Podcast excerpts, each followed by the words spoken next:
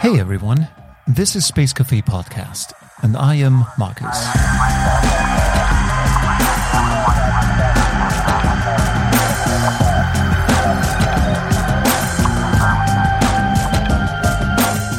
I recently came across an interesting story that I would like to share because it's a wonderful example of how relative and fluid our worldviews are.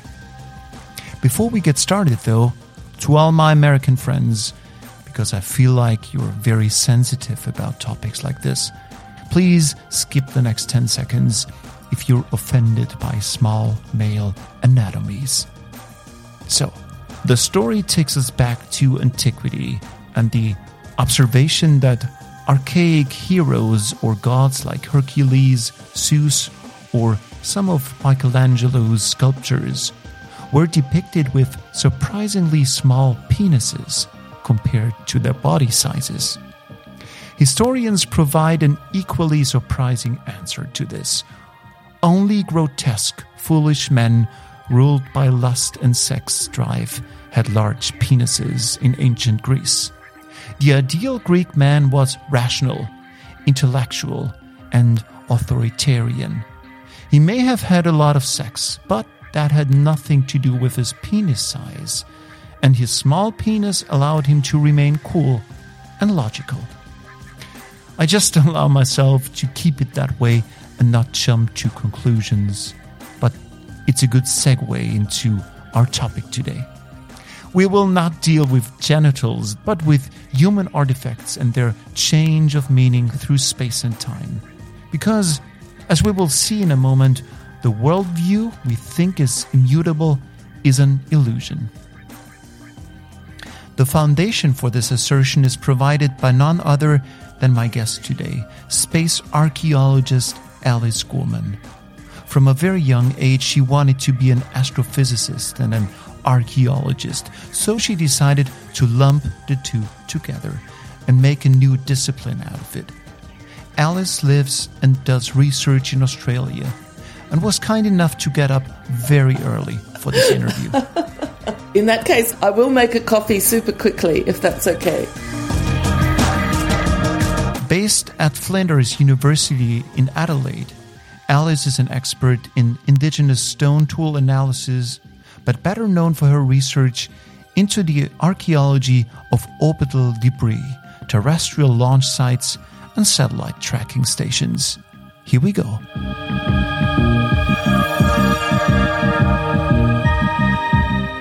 What's the oldest archaeological site you can think of on Earth?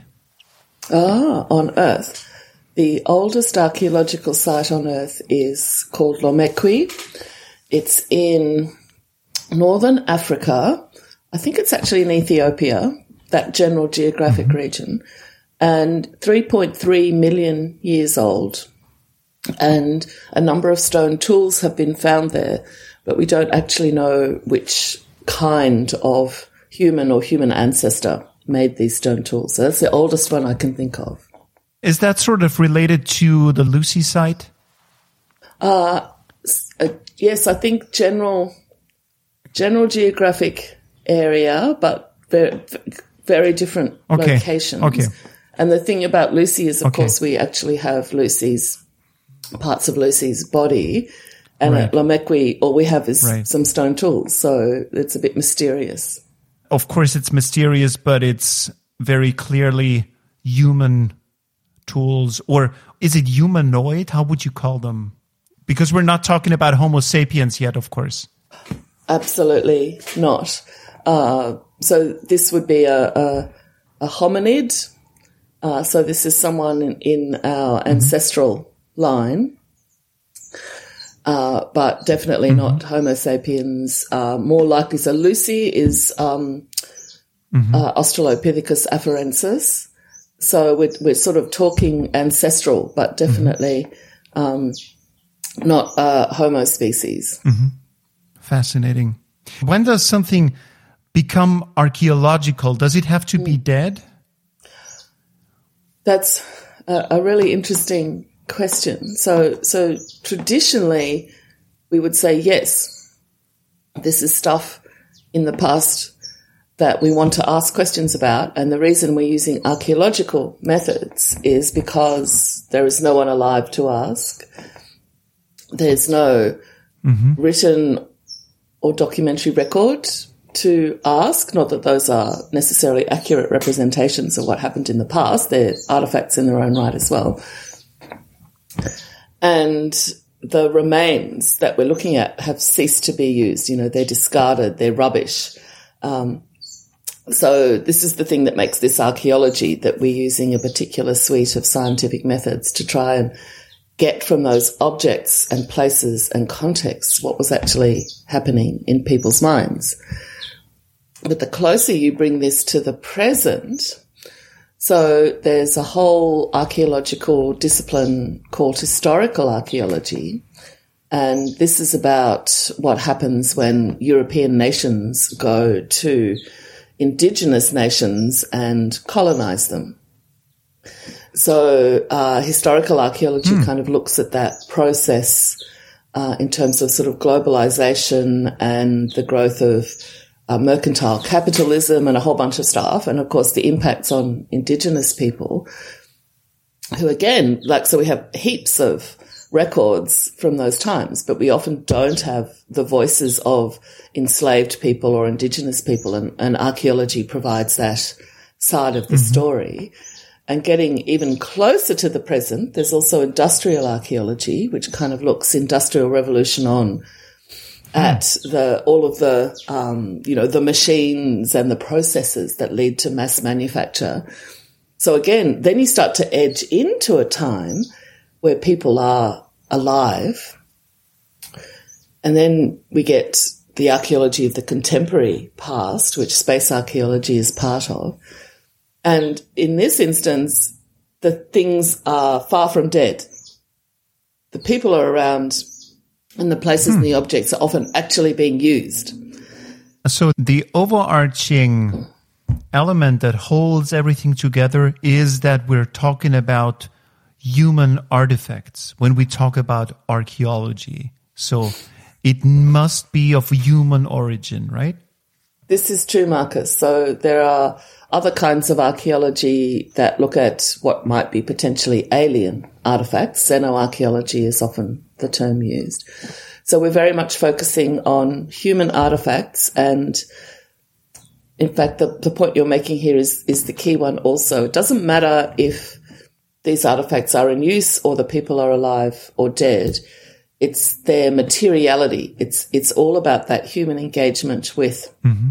the material world, whether that's other human manufactured things or whether that's just the sort of the natural environment as we might call it. So that's kind of the core mm-hmm. of what archaeology is. And, and with space archaeology, we're basically doing the same thing. It just happens to be in this very different location. Fascinating. Let's go into space. We have enough human artifacts on Earth, of mm-hmm. course. So you decided to focus your work, your professional work on space, on space archaeology. That sounds a little strange at first glance. What is space archaeology? What, because we are talking about human remnants. So we haven't been around in space for such a long time. So what is space archaeology in the first place? So like all those, these artifacts we've just been talking about, which we're using as windows into past human worlds, space archaeology is pretty much the same thing, but we're looking at all of the places and artifacts that are related to the human movement into space. And I guess in this case, because of course we do have access to the people who worked on these projects and, you know, all of the records that go with those. So what we're actually interested in is what the objects can tell us that we don't find in all of those records so that talking mm-hmm. to people can't help us find. And I guess that's kind of like um, large scale patterns or the the things that the way an object might have been designed um, in response to social or political factors. And, and I guess mm-hmm. unlike other kinds of archaeology, like we are, we are edging into the future. And, and I think one of the things that makes, makes the archaeological study of this stuff important now. So it's not just curiosity, although there's plenty of fascinating questions to answer. It's also, to my way of thinking, like, like we're right now, we're in a period of like crazy development in space. There's so much going on. Mm-hmm. Going to the moon, mm-hmm. going to Mars, all of these discussions of how human society might change. And looking at how those material things shape our behavior around space and how they reflect ideologies of different kinds, I actually think is critical information. It's like another strand of things that we need to know if we're going to make good decisions as we go out further into the mm. solar system. And of course, the other thing here is the deep time perspective as well. So trying to place what humans are doing now on other lands. Uh, maybe the easy way to understand this is to say, well, we have the archaeological record of when different human groups arrived in different locations, like the move from Africa to Europe or uh, the Middle East or the subcontinent. Like we have those archaeological records. What do, what can we say about how humans adapt to different environments when we place it in this much broader context. And I don't want to, I want to very strongly say I'm not a fan of colonial narratives in, in the space world. I think they're misused very badly. But I also think there's that archaeology gives us a perspective that's more than just what happened uh, since the launch of Sputnik 1 that I think is really useful. And um, I think there are a lot of there are a lot of ways. I mean, archaeology is always political in a sense. So, so some of the criticisms of archaeology as a discipline are that it tends to support those in power. The, the narratives that are created from archaeology um, can be co-opted by those in power and those who want to keep control of their own narratives. And we would counter that by saying, well, we have the capacity to tell the story of those who have been suppressed because the artifacts tell a different story. So there's kind of a contrast in um, uses there. But when we're looking at this really contemporary stuff, um, there, there are a lot, you know, like the space world does have this big colonial narrative. And if you, ta- if you look at the archaeological underpinnings of that, then, you know, we can say, actually, it's not what you think it is. And we can play a part in shaping new narratives about space that are maybe going to help us avoid the mistakes of the past. So, you know, it's a, such a common expression. We need to learn from the mistakes of the past. Well, what exactly were they? What happened in the past? Somewhere along the line, you're going to need archaeological evidence to kind of say that. So, so I think there's a lot of relevance just to asking questions and to looking at uh, not what people say is going on, but what is actually going on as evidenced by the physical mm-hmm. remains. Mm-hmm. Let's board an imaginary spaceship and go to a place of your choice in space. And let's talk about a very concrete artifact that you're free to choose, of course. And let's talk about space archaeology and why it is important using and focusing on that very artifact. So why don't you why don't you take us by the hand here? so there are so many places that I could choose for this, but I'm I'm going to look at one of my favorites. So let's think about the Venera 14 landing craft on Venus. So it was this is a, a Russian program of Venus exploration uh, that took place throughout the 60s, 70s, and 80s. And because the, the focus of the space race and the interest in what the USSR and the US were doing around the moon, people often forget that Russia had been launching things towards Venus since 1961. So really, really early in this process. And I choose Venera 14, I guess, because it was, was one of the most successful of the Venera series. And it, it sent back data, I think, for about 90 minutes after it landed on the surface. And the the reason I think it's interesting to think about Venera 14 and, and its precursors is because the physical form of Venera 14 reflected a sort of a feedback loop of learning about what Venus was like. So the spacecraft, when the first Venera spacecraft were launched, it was absolutely unknown what the surface of Venus was like. I mean, there were theories, obviously, but these theories varied widely. And one thing that wasn't known was what the atmospheric pressure was. So the early Venera craft were basically crushed as they descended through the atmosphere. So each iteration of the landing craft had to respond to the information derived from the previous ones. So when you, by the time you get to Venera 14 and 13, they uh, were launched in similar times with similar missions. That kind of uh, feedback, design feedback, had, had reached a successful conclusion. So you, you look at the Venera 14, not just as the object itself and what it looks like. For Doctor Who fans, I often say it looks like a Dalek.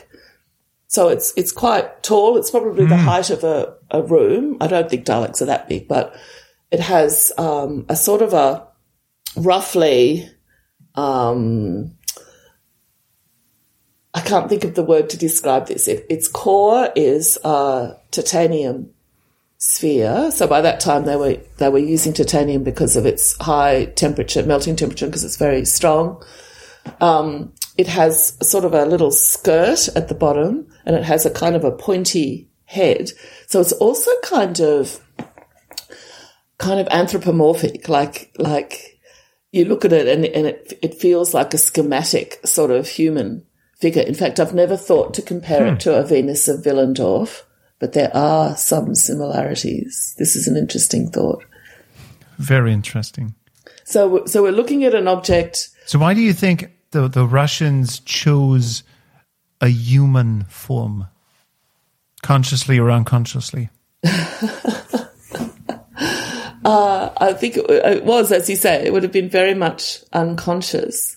But there's a really interesting phenomenon around spacecraft. So we see it particularly with surface rovers on Mars and the moon also a little bit uh, like people love to imbue them with human qualities and think of them as actual personalities. And a lot of people in the space world will just say, oh, look, don't be ridiculous. It's stupid to do that. You know, they're inanimate, they're machines. This is just us reading our own emotions into them. So you will hear a lot of people being quite opposed to people doing that. On the other hand, you might remember the European Space Agency's Rosetta and Philae campaign, where they actively encouraged us to do that. And I love that. I loved it. Um, and I, I, think there is something. I mean, you raise a really interesting point. They would not have intended to design uh, the Venera landing craft to have any kind of resemblance to human figures, let alone Daleks. But it, it is being able to interpret personality into a robot effectively based on its physical form. It turns out this is actually quite an important part of, of the social world, the social and symbolic world that space people live in. And I do find it interesting when I talk to aerospace engineers and suggest that there are symbolic and social dimensions to the hardware that they're building.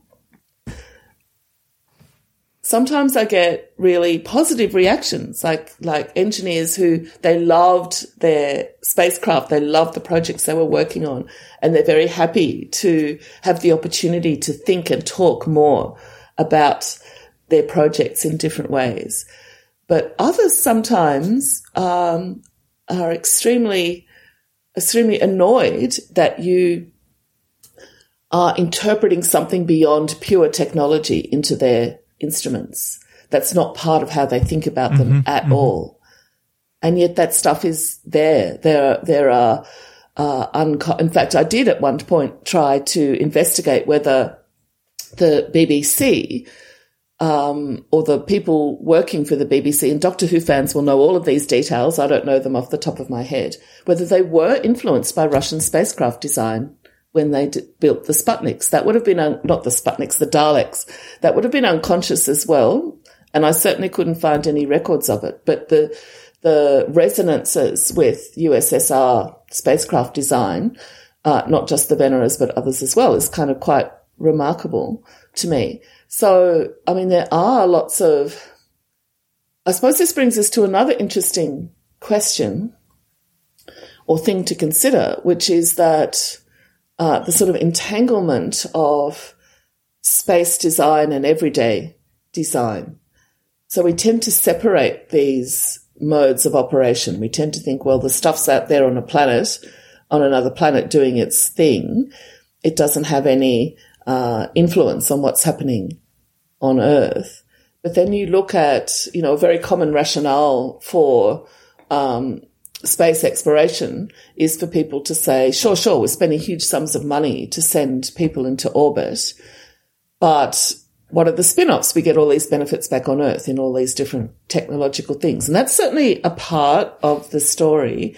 But then there's all this everyday stuff as well, like how much are, and I haven't investigated this yet, but what are the, it's not just us designing a thing we send to another planet. How does that relate to everything that's designed on Earth?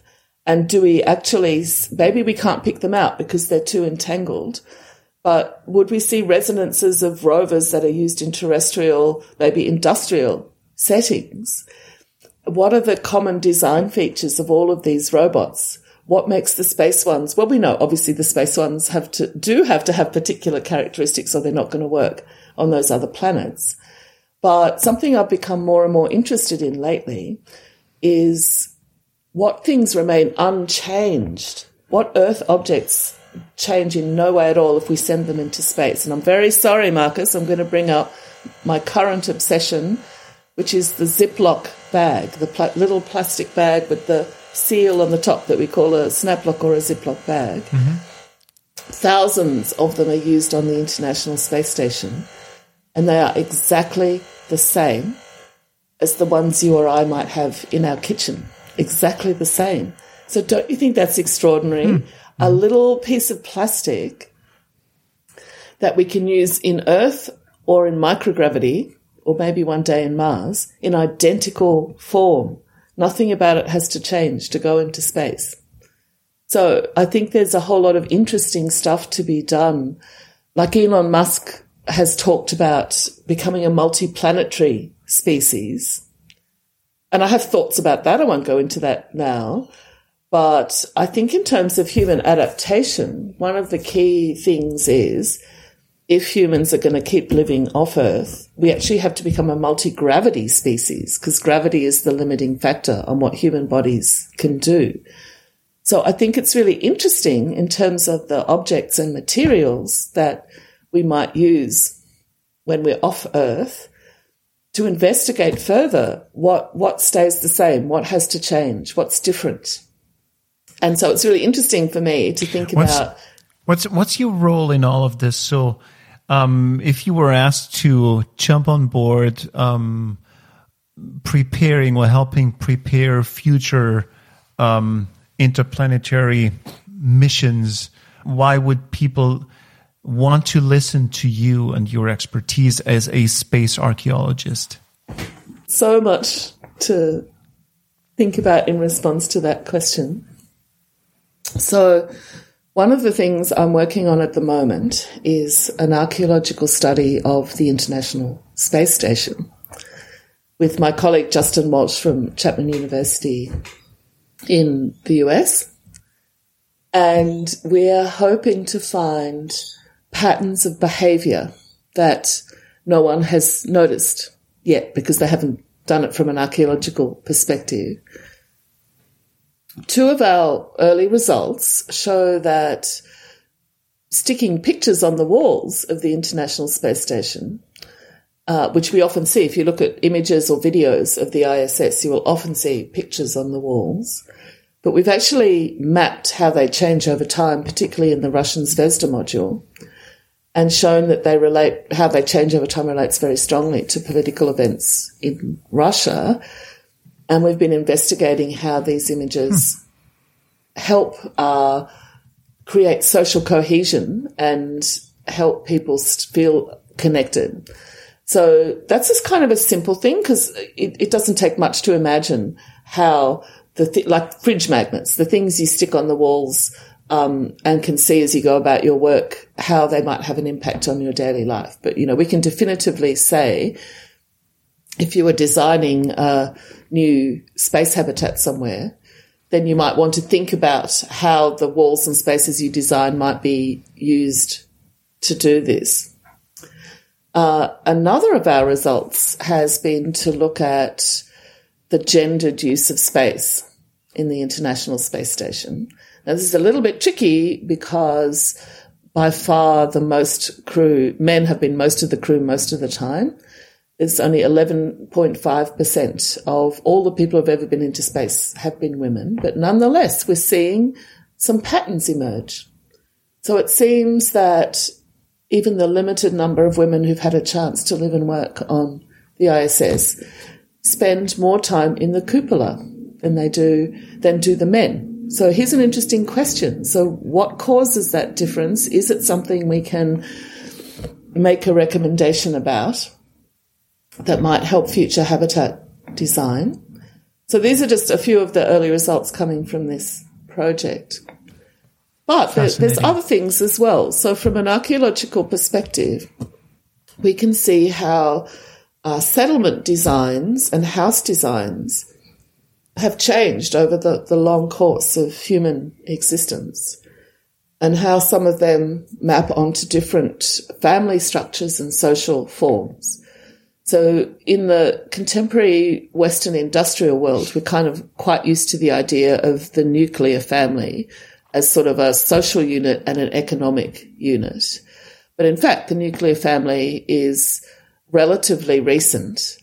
And for most of human history, it's been different kinds of structure and they have often had different architectures these architectures have involved uh, maybe separating people into age or gender classes, and you sleep and work in a in a building with other people of your age and class, not with a mother, father. Da, da, da, now, it's quite possible uh, that in the future, space societies might find it more practical to adopt some of these different social forms and what we can say is, well, here are the architectures that go with them. And then what are the implications of this? So we've got, working from a physical building to understanding how people are actually uh, genetically related to each other and socially related to each other. So maybe in future space settlements, a genetic relationship is not the most effective social bond. Maybe the most effective social bond hmm. is um, are cutting across those to, to maybe age classes or something like that. And there's plenty of science fiction. Science fiction writers often actually explore these issues in ways that are far more interesting than, than, you know, the, the people who are paid to do this stuff for a job. So how would we design a settlement that would accommodate a social structure that is not based around uh, the standard nuclear family and how might we design? And of course, this is a huge question, like chicken and eggs, which influences which? If you grow up in a certain um, settlement form, architectural form, are you are you more likely to follow a certain um, pattern of of interaction and kinship with other people? Uh, or do you subvert that? Do you break out of that? And in fact, that's the other thing archaeologists can tell. So I'll use the example here of the Woomera uh, village, which is associated with, was built to, for all of the people working at the Woomera launch range in South Australia to live on. And this was a place designed to promote social harmony and well-being. And they did that by having streets that weren't through streets. So people lived on their own street and there was never, you didn't go through the street to get anywhere. And the idea was that you would form bonds with your neighbours. Now that seems to have happened. But what also happened is that people went off the beaten track and created their own paths, ghost tracks or ghost lines. And you can see what they did. We can see what the roads said they ought to be doing but we can also see the informal, the subverted architecture uh, of what they actually did. So there's two sides to this. Like, can you use, can we draw on examples from the archaeological past to try and understand how society and infrastructure mutually create a certain kind of way of living? And do we also look at it to see, well, what happens if you use that? Where are the, the weak points? What breaks out? What are the risks and the dangers, uh, of, of structuring things a certain way? Uh, and of course, the other example people like to use is the whole collapse of civilization thing.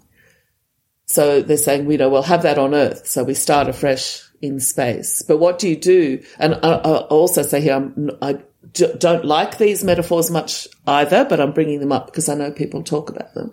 So how do you present a collapse of civilization on Mars?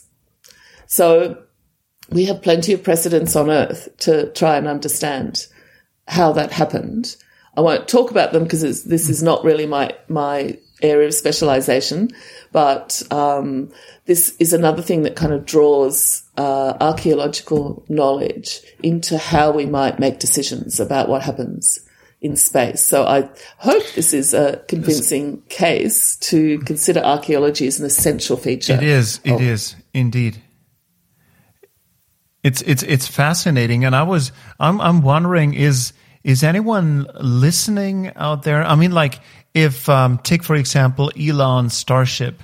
Um, so when he's designing a starship for I don't know 120 passengers, um, is he calling you up um, to to help him design the proper starship shape according to all those gender balance and female and male um, preferences and whatnot, or are we still are we still in a stage where our society focuses on thruster design and and the, the, the, the, proper hull design and whatnot, and is not yet ready to take a closer look at human needs?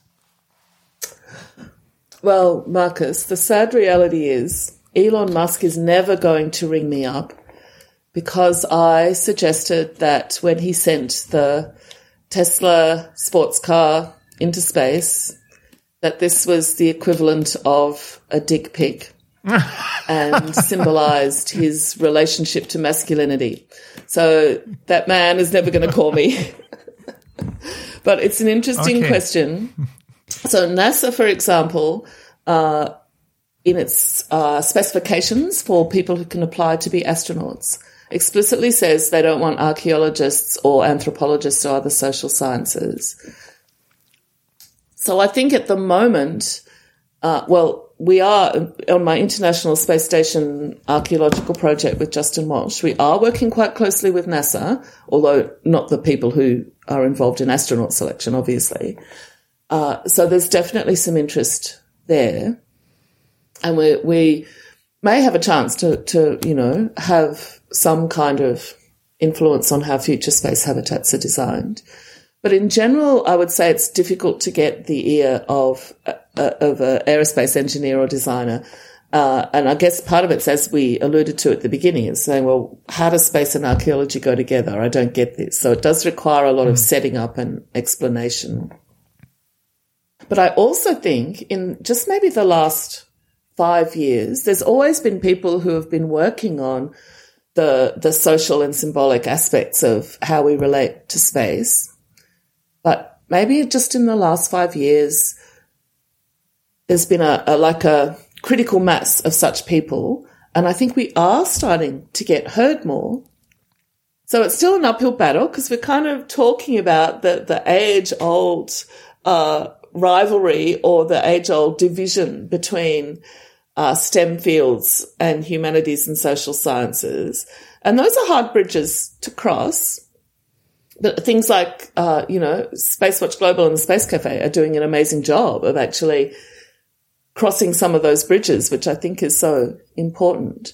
Wonderful. So I think um, we're going to see more of this. I think I think it's becoming easier mm-hmm. to have these conversations and have people say, "Oh, okay." Not say, "Look, go away." You're, you're talking about symbolism in space. Mm-hmm. I don't want to hear, but to say, "Okay, tell me a bit mm-hmm. more. I'm interested in this." Sure, so sure. I think we're we're going to have more influence in the future let's go back to to the discussion about the human artifacts. I was wondering if you take, for example, the famous poop bags of the Apollo missions, and I suspect they're still lying around on the moon. On Earth, you would be punished for throwing stuff like that out into the open. On the moon, it's worth a lot of perhaps also money. Uh, if you would want to make that comparison. So the question is, at what point is something rubbish and at what point is it an artifact? The question of what's rubbish and what's archaeology, of course, comes to a head when we're in the present. So in the past, it's easy. Everything is an artifact. And in fact, what we study is things people discard. Rubbish dumps are, are, you know, heaven for an archaeologist. But as we get into the present, those distinctions are not so clear cut. And of course, we do have now a, a, a global sensibility of, of being responsible for the environment, which involves us not discarding things. So my view on this, so, so I, I have had discussions with people and they say, well, all of the things the Apollo missions left behind on the moon are litter and we should get rid of them. Obviously, I disagree because I want to study them. And I also think those poop bags, we will get an understanding of what happens when human biological material, sure, it's in a bag, is exposed to the lunar environment for that length of time. So there's mm-hmm. critical information, mm-hmm. scientific mm-hmm. information in those poop bags. But the fact that they exist, it tells us a whole bunch of things. It, it tells us something about the waste management processes of those early space missions and to be honest with you, this is still a big issue in space missions. So we have not solved pooping in space in a good way, even now. So this is part of a trajectory of technology which takes us to the International Space Station and on to the Lunar Gateway and on to other uh, possible planetary settlements. How waste management has evolved in different gravitational situations. So, so we learn that from it as well. We also learn, and we're kind of in the middle of this at the moment, so it's hard to know which way it will go. But we also learn something about attitudes to the moon. So the attitude basically that allowed all of that stuff to be discarded and left there. Okay, there was a practical aspect as well. They had to get rid of weight so they, the ascent module could take off. So it's not all about this. There are some practical things as well. But the attitude to the moon is that there's nothing alive there. It has no ecosystem. No harm can be caused to it. The moon is dead. I don't think the moon is dead, and we're getting more and more evidence with scientific studies that the moon is a very active place. So, for how long is it? 1959, the f- first human object, Luna 2, collides with the moon, right up till maybe just the last few years. What we leave on the surface of the moon reflects an attitude that no environmental harm will come from human materials on the moon. But there's a shift of thinking now. More and more people are saying we shouldn't be trashing other planets. This is litter and we shouldn't be leaving it. So future missions to the moon are going to have to account for this to the public. And people say to me sometimes, but oh, won't that upset you? There'll be no archaeology. But that's actually not the case because what happens is the archaeology and it will reflect a change in how people think about the moon. So they will have to have better waste management systems. They will have to have processes in place to, uh, not cause irreversible harm to the lunar environment. And this will be reflected in the technology. So from an archaeologist's perspective, what we will be able to track that change in thinking about our relationship to the moon through the stuff that's left on the surface, even if that's uh, becomes less chaotic and disorderly and there's no more mm-hmm. poop bags lying on the surface. So that is part of the question and the study in itself. Mm-hmm. How do you deal with the current issue that is growing in Earth orbit when it comes to space debris? How should we deal with that? Because I mean, like, this is a huge space trash dump. And so the question is, you, you mentioned it's, it's heaven for archaeologists, but it's hell for spacefarers. So who wins? Well, this is a wonderful question because everybody wins. So the way I think about this, because uh, my background is in um, cultural heritage management on Earth, in which I was often doing projects as part of large environmental impact studies. So I would often be out in the field with all of the people studying the dust and the noise and the flora and the fauna, and we'd all be contributing to a, a, a huge document, generally environmental impact mm-hmm. um, study. And this is kind of how I think about space junk as well. So there have yet, as yet been no uh, environmental impact studies for space operations in orbit because people don't think there's an environment there. They think because it's not a biological environment, it doesn't count as an environment. But it, obviously it is an environment. I mean, we even have weather in space after all. But we don't have an environmental management system for Earth orbit. So I would look at uh, my interest in the heritage value of space junk as part of a broader management system where if we are to get to the stage where we are able to actively remove pieces of debris, which we have to do. There's, you know, that you're right about that. There's no getting around that. It has to happen. But I would argue that not all pieces of space junk are equally junky. So there are some mm-hmm. that have incredible amounts of historical and social and even sometimes spiritual significance for communities and individuals on Earth. And if we don't have to pull them out of orbit or destroy them, if they're providing a low risk, then in fact we, we have to do nothing. Now, of course, we're in an interesting period because the launch of the mega constellations means we may have to reassess what we consider as collision risk. So that's going to be mm-hmm, interesting. Mm-hmm. But what I would like to see, there's a distinction between what people often talk about as preservation, which is the effort you put into keeping something and keeping it in a good condition for future generations, and management, mm-hmm which is more about balancing competing interests. So my perspective on this is simply I want to put heritage in as one of the competing interests.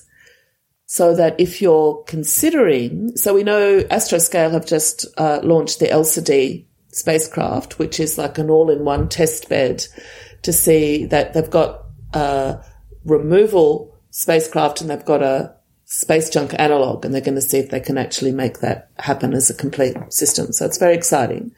So I want, I want them to succeed. I want this stuff to succeed. But in the future, I'd be saying, okay, let's assess the collision risks. Let's not automatically pull things out of orbit. Let's pull out the ones that number one, are a high risk and number two, have low heritage value. Are you slowing down progress by asking those questions? Because I mean, like, if you have to take care of every single piece of junk that's out there and take a look at it and and call you up and ask you is it okay if i throw it away or should i leave it here i mean like what does that mean to human progress technological progress well i think uh, one thing is to make more progress in technology and space, we actually do have to understand the, the archaeological aspect of how materials decay, uh, which is something we can contribute to. So, so asking research questions about the nature of space junk from an archaeological perspective can actually contribute to future design. So I don't think we're holding back anything in that regard.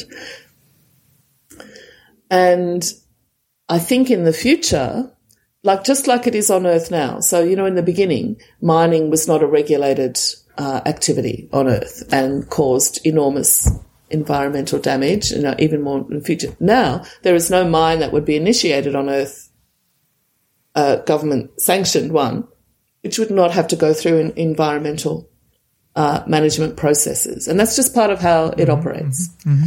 So increasingly um, in the space world, like people are having to design their missions and their spacecraft with better end of life plans.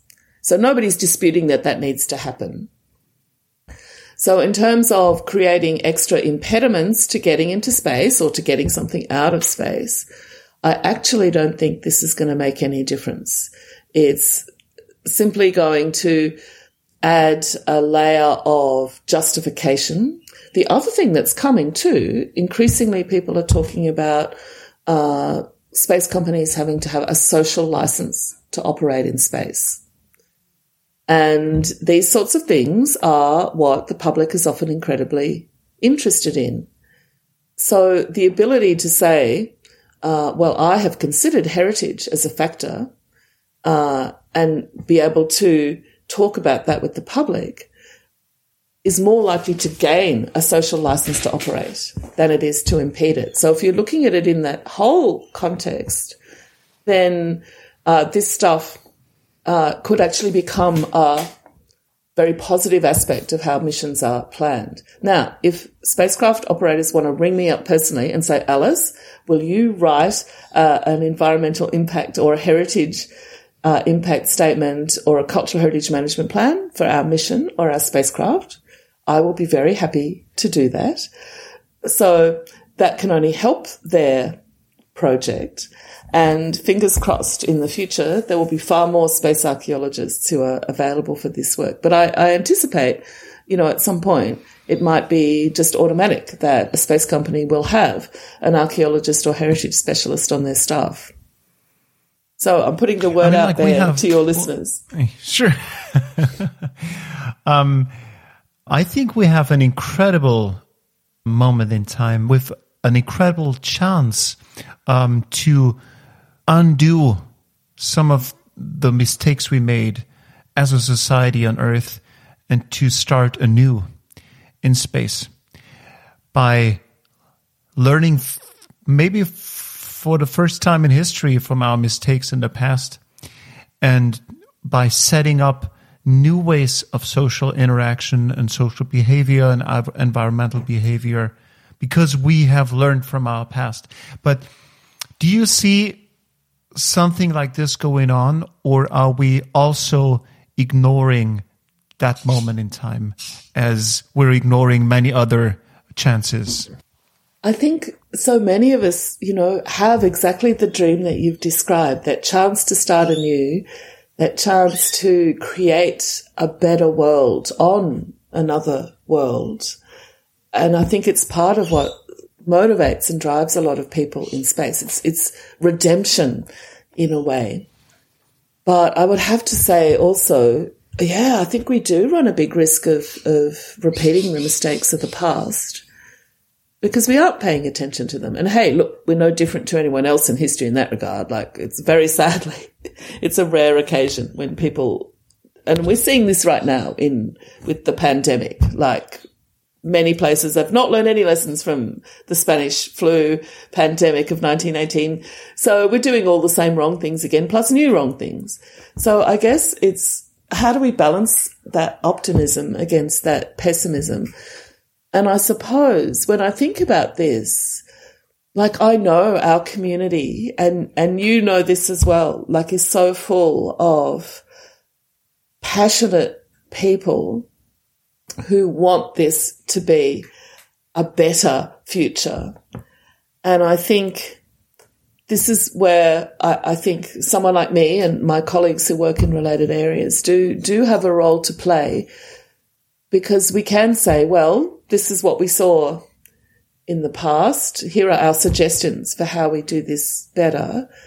And as we get more established and more heard, then our input into these decision making processes can hopefully be greater. Uh, and I suppose like me being here now talking to you is sort of evidence that there is, there is a greater capacity to have this kind of input. So I don't know. I'm I'm never sure myself if I think we are going to succeed in you know this dream of having rectifying the mistakes of Earth in when we get to space. I'm not sure if we can do it, but what I'm doing my best to make sure that we we do do it, and you are too, and so many of us are. And I think that weight of that weight of optimism and goodwill and consciousness that this this is not trivial stuff. These are huge things we're talking about, taking humanity off Earth.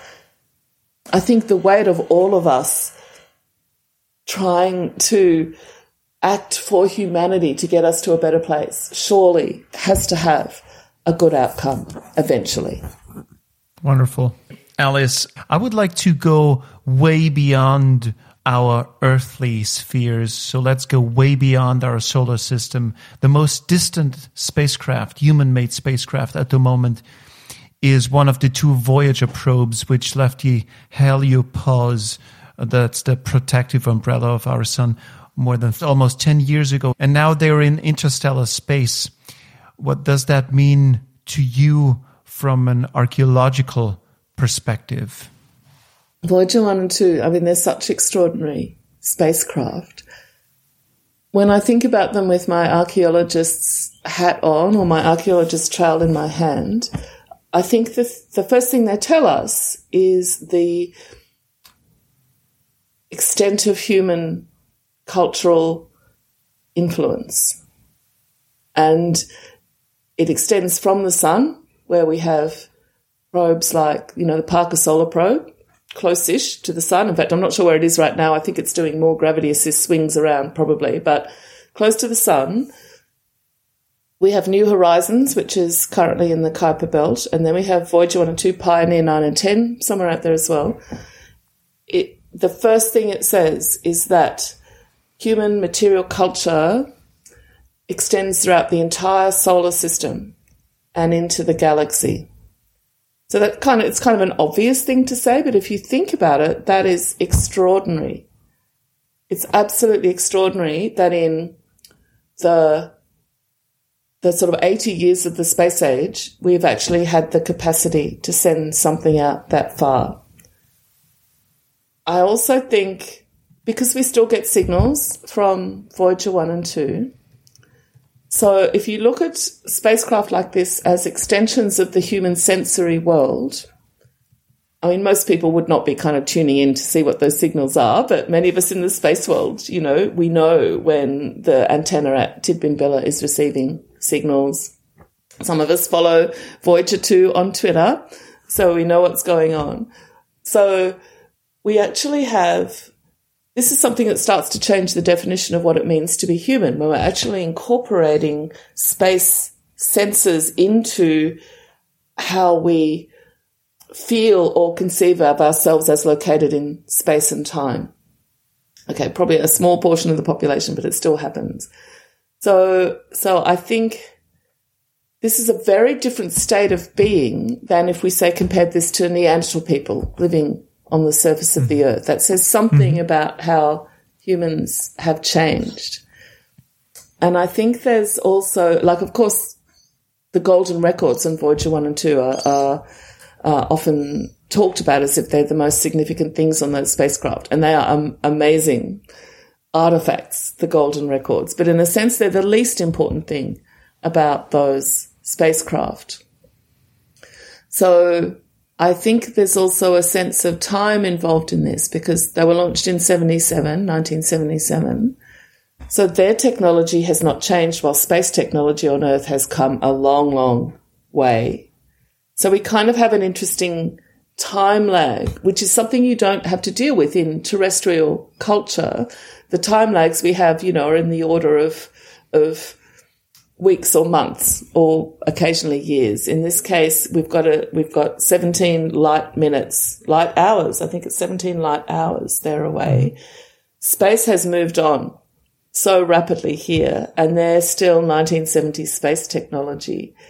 So that kind of, uh, I can't think of the word I quite want for this. So we're, we're kind of looking at a at a It's frozen in time it's sort yeah it is it is frozen in in time and space. while everything else has moved on so quickly. Um, and yet they're still functional. So this is an old technology that is still very much functional. So they say something about the resilience of this technology. And I think there'll be a time in the future where I'm, I'm deeply moved by the sheer thought that this thing is out there as we speak right now, alone in space right now, as is Philae, the Philae lander yes, uh, on on the comet. I mean, like I'm deeply moved by that. I cried so much Yeah. about Philae. I think those emotional connections are important. And it's still sitting there. And I think how will we, f- we feel when we stop getting signals from Voyager 1 and 2 and they are truly orphaned all by themselves? I think how are we going to feel about that? And I think I'll feel very strongly about that. Like that's going to be a terrible moment when they no longer have the power to send signals back. And suddenly our universe will contract again.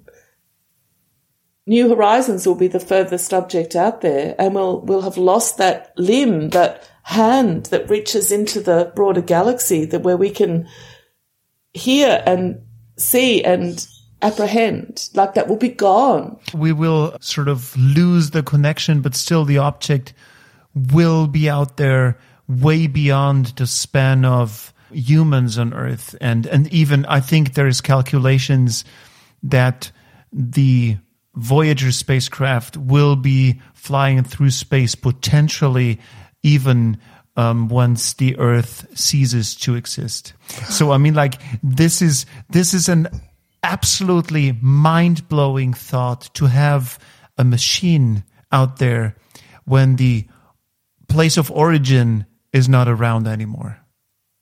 Oh my gosh, yes, that's like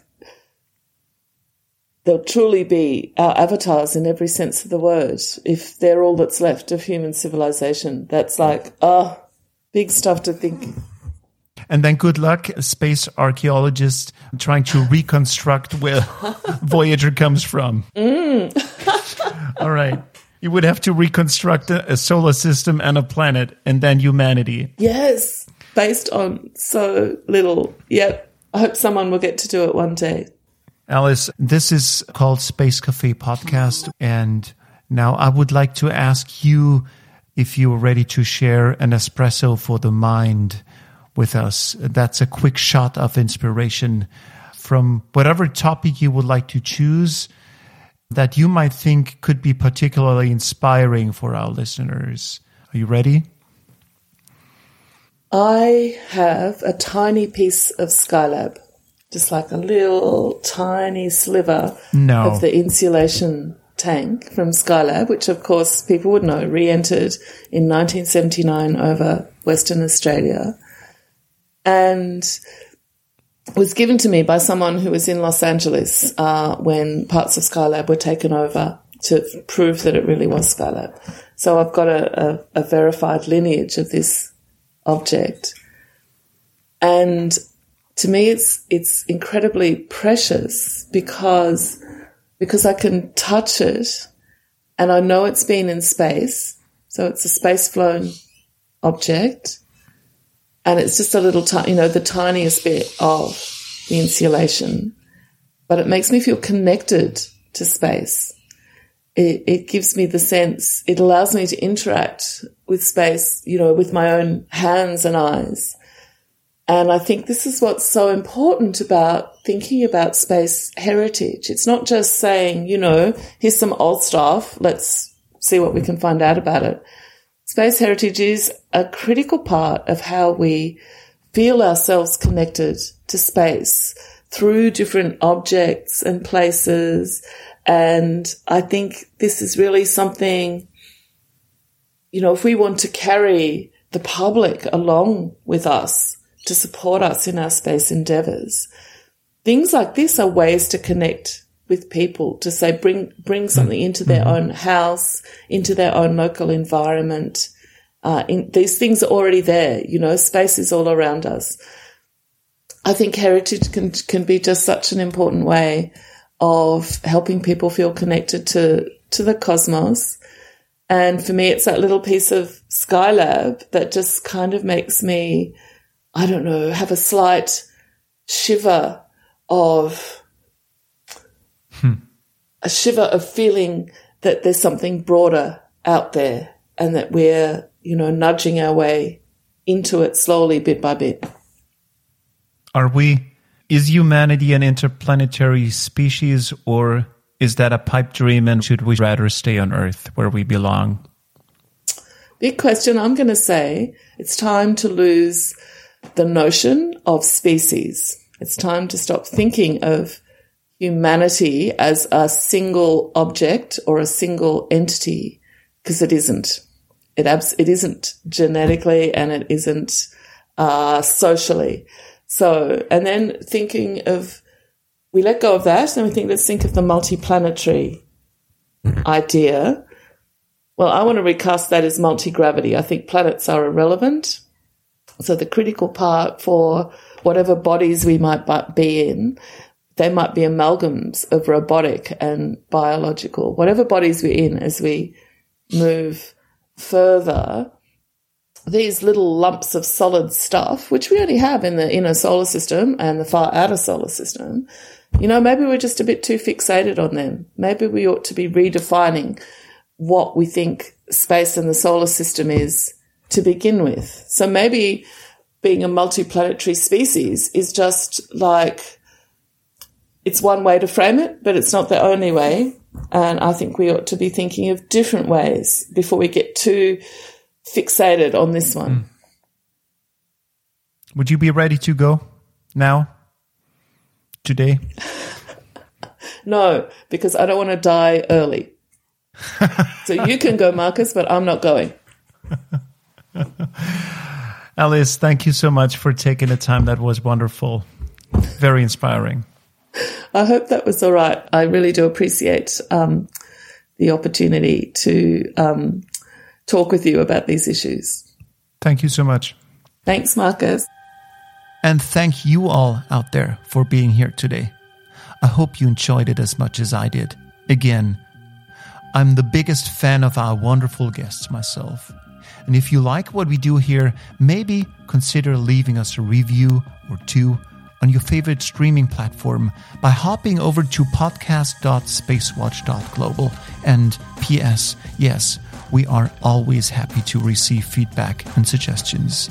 And you know what? I'm already looking forward to next time. Stay tuned and spread the word. See you then.